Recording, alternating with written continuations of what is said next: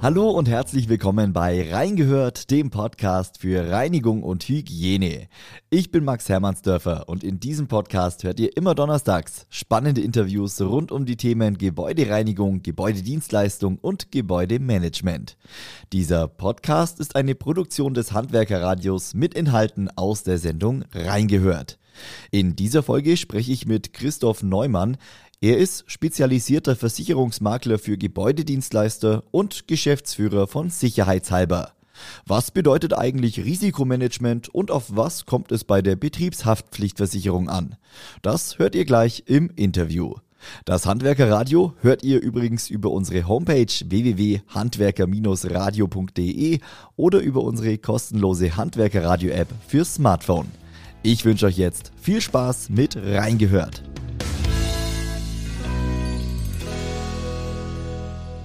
Hallo, Herr Neumann. Grüß Gott.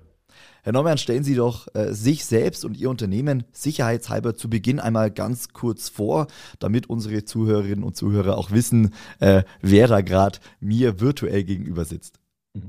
Ja, Christoph Neumann ist mein Name, bin 56 Jahre alt und seit mehr als 30 Jahren in der Versicherungsbranche unterwegs. Wir bei Sicherheitshalber sind ein Spezialversicherungsmakler, der sich auf bestimmte Branchen spezialisiert hat. Und eine der größeren Branchen, die wir bedienen, ist die Gebäudereiniger, das Gebäudereinigerhandwerk. Ja, mehr ist dazu nicht zu sagen. Ja, äh, Herr Neumann, ich freue mich, dass Sie mit dabei sind. Ähm, wir sprechen heute über ähm, den allgemeinen Begriff Risikomanagement und gehen dann genauer auf äh, die Betriebshaftpflichtversicherung ein. Deshalb äh, ja die Frage, was versteht man denn überhaupt unter Risikomanagement? Ja, Risikomanagement im Allgemeinen ist ja betriebswirtschaftlich auch abgetragen. Ähm, das ist zunächst einmal die Identifikation des Risikos. Mhm.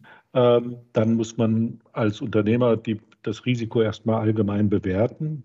Und dann kommt man ja in die Situation herein, ob man äh, das Risiko vermeiden kann, ob man das mindern kann, ob man es überwälzen kann. Einfaches Beispiel aus der Gebäudereinigung ist äh, das klassische Thema Winterdienst. Mhm. Äh, wir haben die Situation, dass im Winterdienst häufig hohe Personenschadenansprüche auf das Unternehmen zukommen. Und dann ist die Frage für den Unternehmer in der Gebäudereinigung, das Risiko ist manifest äh, was mache ich damit? Ich vermeide es, würde bedeuten, ich als Gebäudereinigungsunternehmen verzichte auf Aufträge aus, der, aus dem Winterdienst, mhm. dann habe ich das Risiko nicht mehr. Äh, ich kann es mindern durch organisatorische Maßnahmen und oder ähm, durch das Übertragen auf Subunternehmer, weil da habe ich es nicht ganz vermieden, weil ich natürlich noch eine Haftung habe, weil ich Auftragnehmer bin. Ja. Ähm, und dann kommt natürlich noch das Thema Überwälzen. Äh, das könnte dann eine Versicherungspolice sein. Ja, und das muss dann die richtige sein, damit ich dann auch dort geschützt bin. Und das Ganze funktioniert nur dann, wenn ich es immer wieder kontinuierlich anstoße. Das heißt, es muss für mich als Unternehmer ein natürliche, äh, natürliches Thema sein, immer wieder meine Risiken neu zu bewerten mhm. und immer wieder neu dran zu sein. Okay, es ist kein einmaliger Prozess, sondern äh, man muss es regelmäßig bewerten. Ähm, ist ja vermutlich auch sinnvoll. Die Aufgabenfelder in der Gebäudereinigung oder in der Gebäudedienstleistung werden immer vielfältiger. Herr Neumann, äh, Sie sagen, Sie äh, haben seit 30 Jahren oder äh, greifen auf 30-jährige Erfahrung in dieser Branche zurück. Wie hat sich das denn entwickelt? Äh, wie sind denn die Risiken gewachsen in dieser Branche? Na, zunächst mal ist es ja so, dass man früher noch von Gebäudereiniger Handwerk gesprochen hat. Und da war das klassisch. Wir haben äh, Unterhaltsreinigung durchgeführt, also einfaches reine machen. Äh, wir haben Glas- und Fassadenreinigung gemacht und das war es dann im Zweifelsfall auch. Mhm. Ähm, heute steht der Gebäudedienstleister, deswegen nennen wir sie auch nicht mehr Gebäudereiniger im, im Kontext, sondern Gebäudedienstleister, ähm, hat sich erst daraufhin bezogen, dass die Gebäudereinigungsunternehmen ganz viele spezialisierte Aufgaben in einem Unternehmen oder beim Auftraggeber übernehmen. Das beginnt natürlich mit der Unterhaltsreinigung, ähm, geht über eine Fassaden- oder Fensterreinigung hinweg, mhm. führt aber auch noch dazu, dass wir Reinraumreinigung haben, dass wir in großen Industrieunternehmungen äh, für Sauberkeit und Hygiene zuständig sind. Und zusätzlich hat ja auch die, das Thema Corona die letzten zwei Jahre ganz klar aufgezeigt, dass Reinigungsunternehmen nicht nur sauber machen, sondern dass sie Hygiene und Sicherheit produzieren. Mhm. Ähm, ja, in dem Spannungsverhältnis steht diese spannende Branche. Das muss man einfach so deutlich sagen. Ja, wir hatten jetzt vorher schon kurz das Beispiel Winterdienst angesprochen. Ähm, es gibt noch viele weitere Bereiche, in denen ähm, Schäden oder auch Unfälle einfach passieren. Ähm, die Gebäudedienstleistungsbranche ist äh, das beschäftigungsstärkste Handwerk in Deutschland. Das heißt, äh, es ist völlig klar, dass da mal was passiert. Ähm, in der Regel greift bei Schäden die Betriebshaftpflichtversicherung. Ähm, aber auch da geht's ums Detail. Ähm, Herr Neumann, worauf muss man denn da genau achten? Stichwort Deckungssumme? Mhm. Also Deckungssumme ist ein wichtiges Thema, aber dort ganz spezialisiert darauf zu achten, welche Deckungssumme. Betriebshaftpflichtversicherung deckt Trittschäden ab. Äh, die können sich manifestieren in Personen-, Sach- und Vermögensschäden. Steht mhm. so auch im Gesetz drin. Die gesetzliche Grundlage ist die Basis jeder Betriebshaftpflichtversicherung. Bei der Gebäudereinigung oder bei den Gebäudedienstleister manifestiert sich in der Regel, wenn es kein Personenschaden ist, ein bestimmter Sachschaden. Dieser bestimmte Sachschaden ist der sogenannte Tätigkeitsschaden oder Bearbeitungsschaden. Dieser Tätigkeitsschaden manifestiert sich dadurch, dass ich bewusst und gewollt auf eine Sache einwirke und daraus resultiert der Sachschaden. Mhm. Bedeutet im Klartext, Neun von zehn Sachschäden sind Tätigkeitsschäden.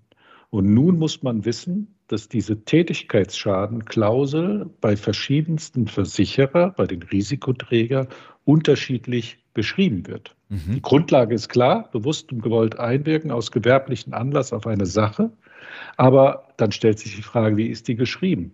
Wann greift diese Klausel und wann ist der Versicherer verpflichtet, in eine Schadenersatzleistung einzutreten? Und das ist das spannende Thema.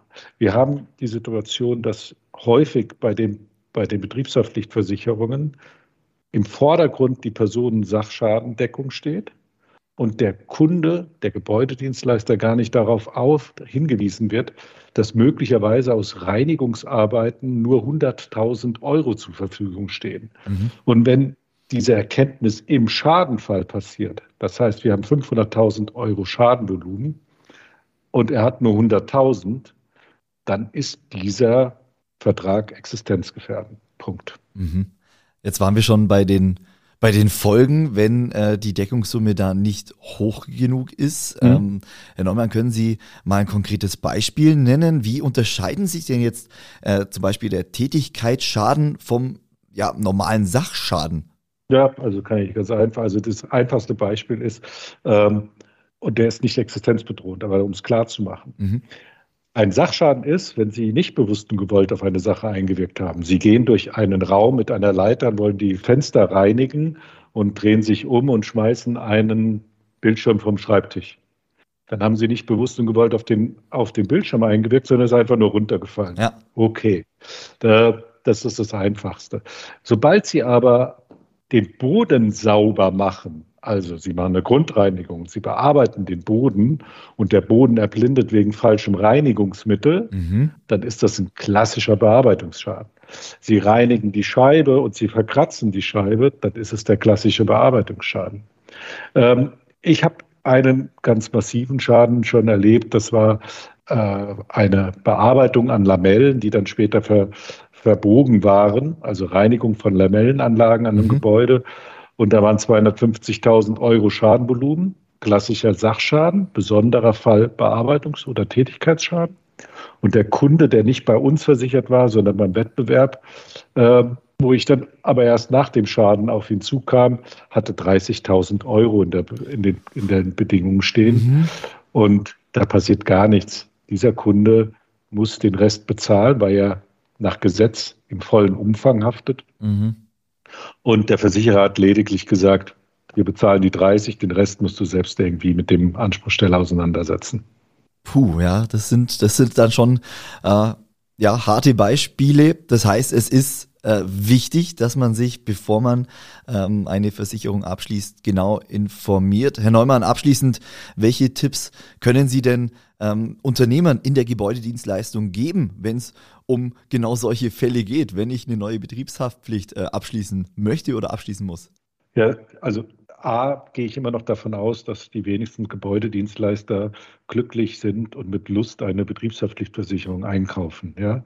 Ähm, das kommt tatsächlich nur aus dem Risikomanagement mhm. und sagt, okay, das ist ein Bedarf, den ich habe und den werde ich erfüllen.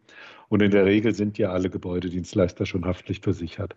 Wichtig ist, dass man einen spezialisierten Dritten auf die Police draufschauen lässt und so grundsätzliche Sachen mal klärt. Wie hoch sind die Grunddeckungssummen? Ich sage mindestens 5 Millionen Personen Sach- und Vermögensschäden und natürlich auch Tätigkeitsschäden. Mhm. Besser sind 10 Millionen, ist auch gut bei Ausschreibungen. Ich muss hinschauen, ob die Tätigkeiten komplett beschrieben sind, weil alles, was nicht beschrieben ist, ist nicht versichert. Also Beispiel, ähm, ein Gebäudedienstleister macht Gebäudereinigung, ja. macht aber auch Grünanlagenpflege. Wenn das nicht drin steht, Grünanlagenpflege, dann ist es keine klassische Gebäudereinigung. Ein Versicherer könnte sich bei einem großen Schaden herausreden. Mhm. Sind Allmählichkeitsschäden versichert, also das, ein, das langsame Einwirken von Flüssigkeiten, Feuchtigkeit auf eine Sache, die dann beschädigt ist, kann man sich ja auch gut vorstellen, was darunter gemeint ist. Ja. Sind die Schlüsselschäden versichert?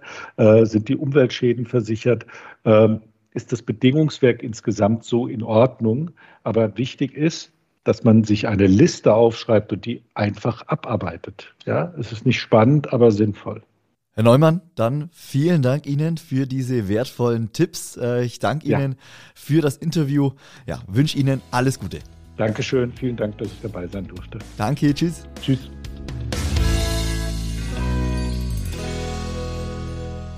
So, und das war's mit Reingehört, dem Podcast für Reinigung und Hygiene. Falls euch diese Folge gefallen hat, dann freue ich mich über ein Abo, eine Bewertung oder eine nette Weiterempfehlung. Ich sage vielen Dank, dass ihr mit dabei wart, dass ihr eingeschaltet habt. Bleibt gesund und bis zum nächsten Mal.